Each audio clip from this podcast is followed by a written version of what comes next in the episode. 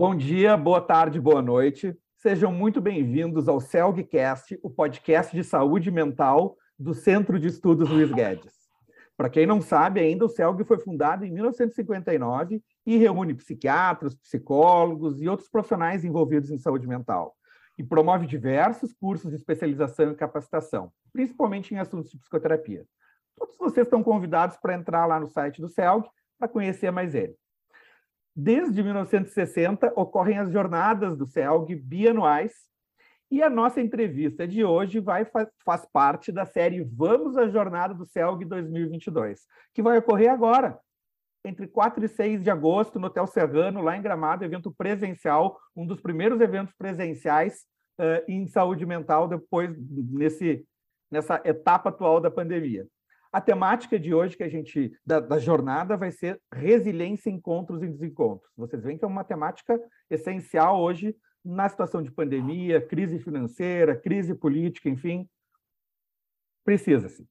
E o assunto que a gente vai falar hoje é uma das mesas redondas do evento, que é telepsiquiatria em diferentes perspectivas. Vai ser no sábado, lá no dia da jornada, a partir das 10 da manhã.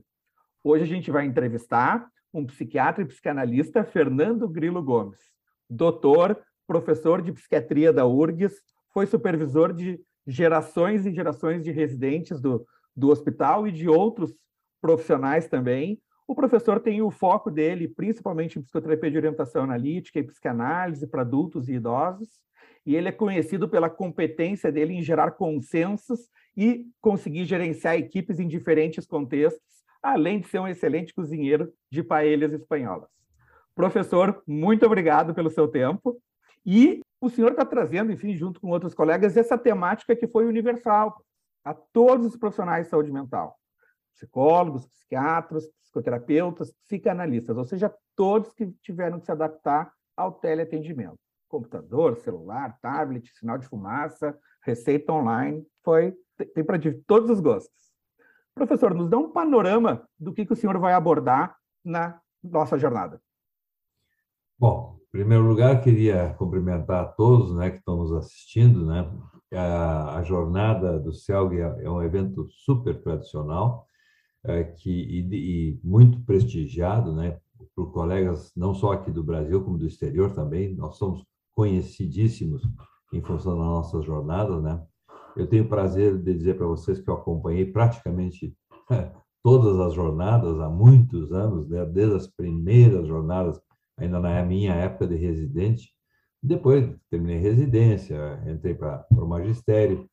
Né? Então, até hoje, eu venho acompanhando. Provavelmente, se eu faltei uma ou duas jornadas, foi por algum motivo muito especial.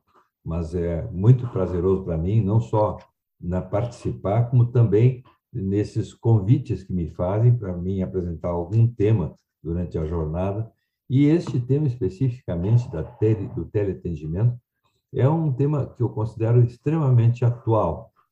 Não que seja uma grande novidade, né? porque se fazia de uma outra maneira já há muitos e muitos anos, atendimentos, principalmente atendimentos eventuais ou atendimentos em alguma situação de urgência, seja pelo telefone, né? seja de uma outra maneira que não a presencial.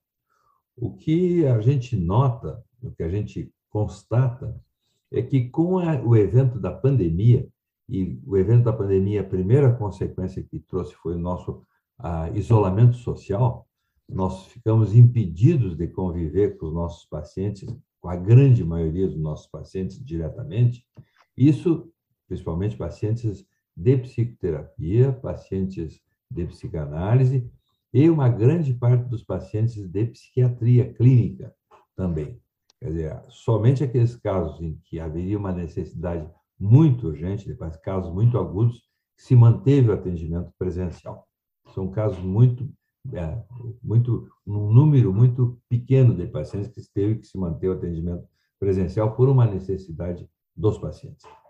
Então, esse atendimento sistemático, é, Alexandre, ele, ele ficou, vamos dizer assim, estabelecido e sistematizado com a pandemia. Né? Antes nós fazíamos atendimento. Né? Eu me recordo no início da minha vida de psiquiatra, cansei de atender pacientes meus pelo telefone. Né? E era telefone, não era nem o celular, era telefone de linha. Era o legítimo atendimento online, né? Ou na linha telefônica, né?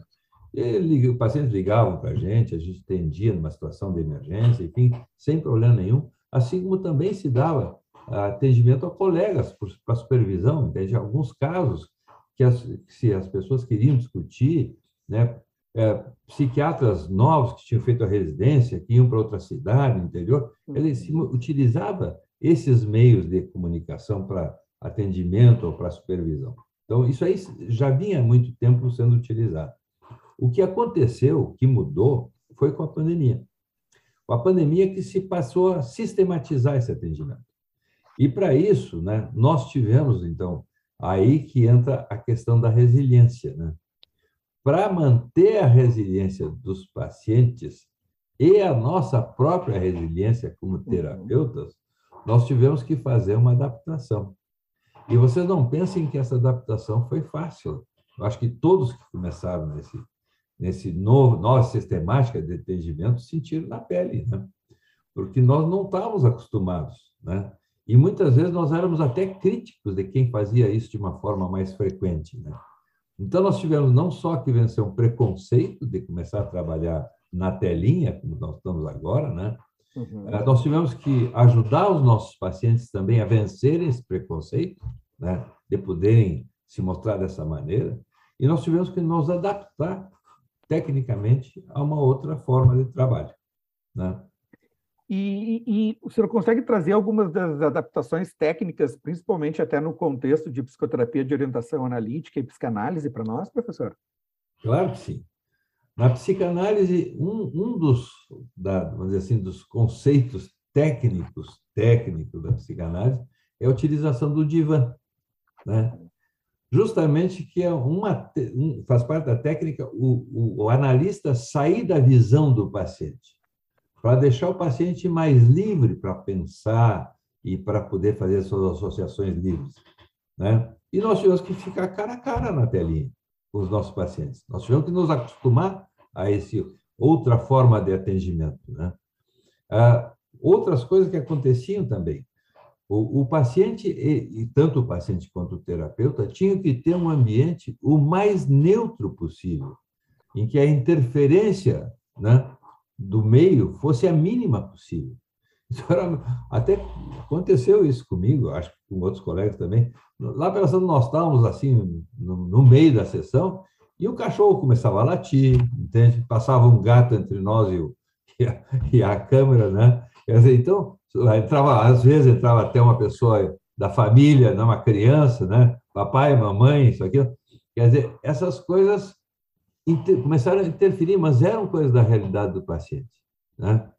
E aquilo que o paciente também nos trazia na, na, na sua descrição do seu ambiente, nós começamos a ter também uma visão concreta do ambiente. Como também o paciente começou a ter uma visão concreta do nosso ambiente, como aqui, ó, vocês estão vendo, eu falar aqui do meu escritório, né? Uhum. Quer dizer, então são coisas assim que da intimidade nossa passou a ser com elementos concretos, né? Da fazer parte. Então, tu vê que tudo isso começou a, a ter mudanças na técnica, né?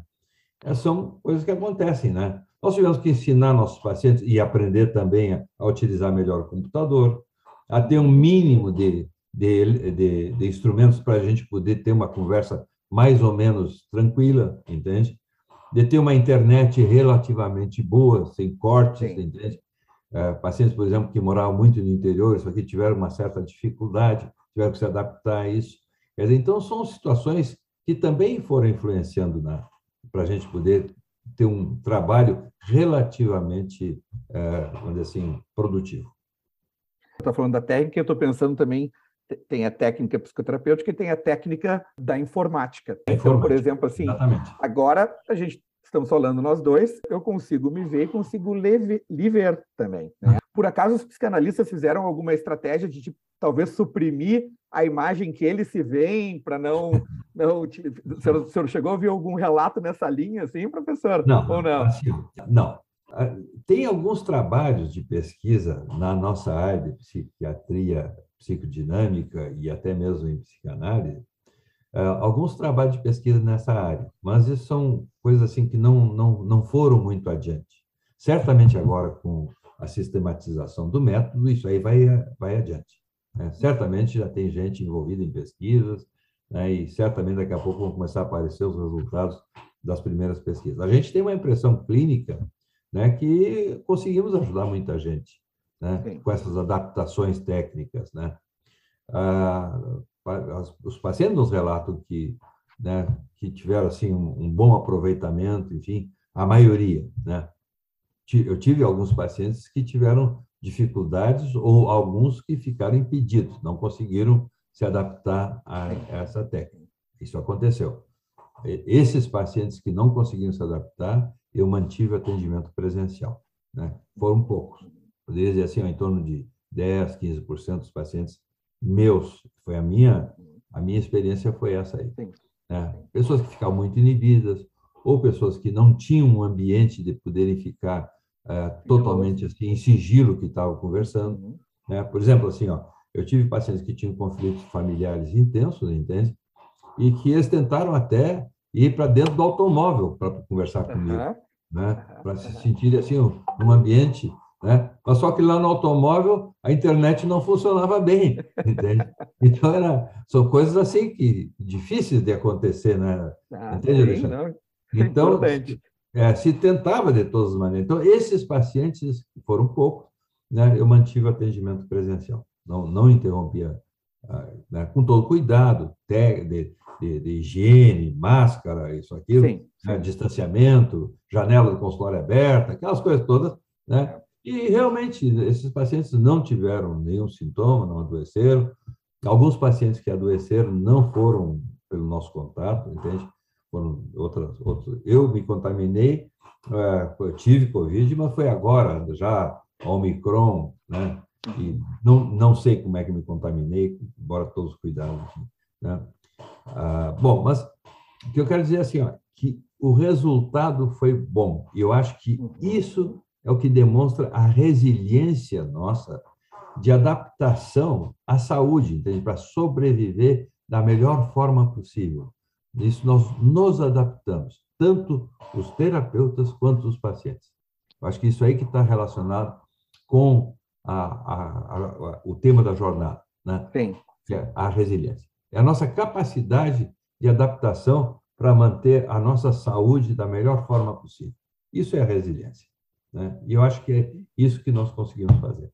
Né? É importante, professor. Até a gente estava conversando antes, o senhor relembrou que que o Freud também entregou tratamentos, né, via cartas, deu é. telefone do orelhão é. depois, mas então assim, o, o terapeuta tem que estar tá aberto a isto, a essa Sim. situação de adaptação para uhum. o, o senhor identifica algum estamos já no, no, final da nossa conversa, mas o senhor identifica alguma competência que, que é essencial para o profissional de saúde conseguir implementar a telepsiquiatria, assim, ou enfim algum outro aspecto aí nessa nessa linha aí dessa, Não, desse eu, aprendizado é, dos terapeutas?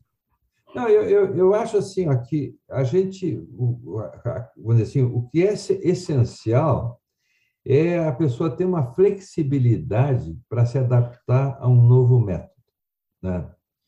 É, tem pessoas que são tão rígidas, não só terapeutas, como pacientes também, entende?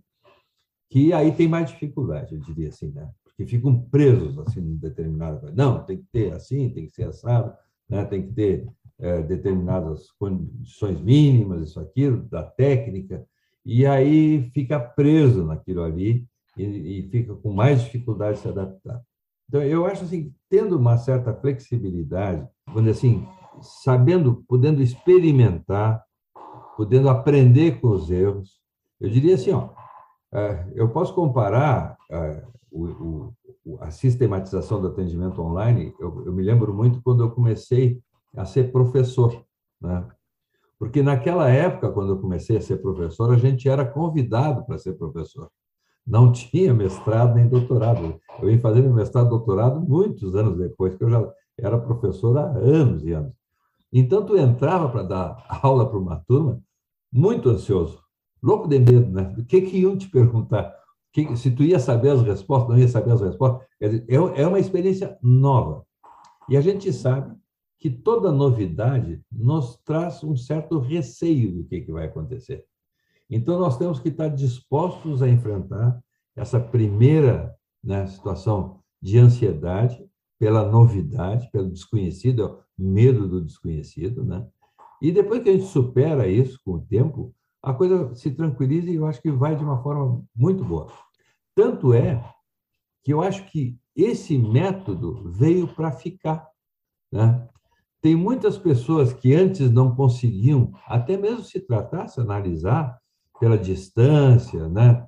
que hoje em dia, com esse método, vão conseguir, entende? Vão uhum. conseguir se tratar, vão conseguir. Uh, enfim, eu estava dando um exemplo, Alexandre, nós estávamos conversando antes, né?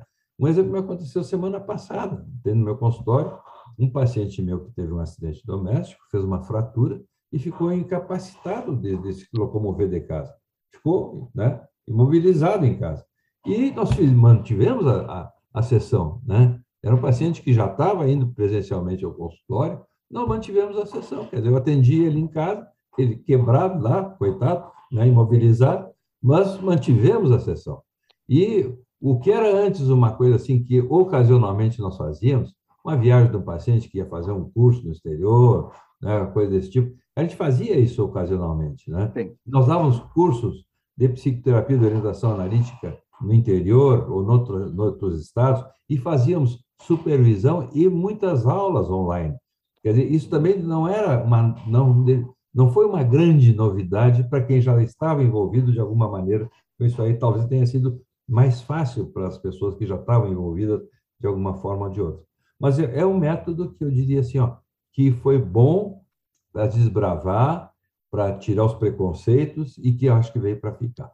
Uhum aí, professora. São, são dentro do, de todos os problemas aí da, da pandemia, às vezes surgem algumas coisas positivas dentro da possibilidade. Um deles é esse da Sim. telemedicina, ah. teleatendimento, se estruturar, realizar pesquisas, né?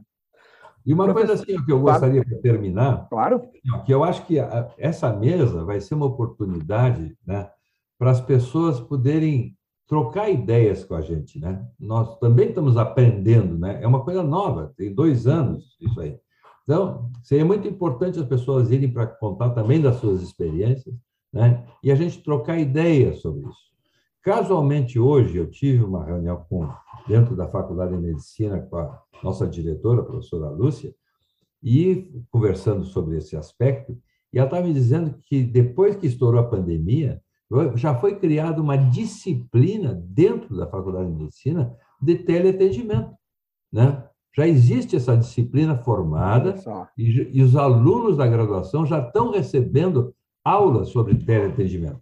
Então, eu acho que isso é uma coisa fantástica, porque as pessoas vão sair já de uma outra maneira, uma outra forma de quando se deve fazer, quando não se deve fazer, é, né, que até onde vai os limites disso tudo. Quer dizer, tudo isso hoje em dia já está sendo mais estudado, está sendo ensinado, eu acho que é uma, uma oportunidade de se abrir. Oh, excelente. Veio uma breaking news aí trazida pelo professor. Ele se refere à Faculdade de Medicina da Universidade Federal do Rio Grande do Sul, a URGS. Professor, muito obrigado aí pelo seu, pela sua disponibilidade, por trazer esses spoilers, enfim, da sua fala e para atrair as pessoas, que as pessoas levem, enfim, situações, casos que vocês, que vai ter um tempo específico ali também para ter essa troca. Muito obrigado, professor. Tá ok. Obrigado e, e... até lá, então. Todos vocês vão poder ter acesso aos demais Celgcasts nos, nas plataformas de, de podcast, no próprio site do Celg também tem.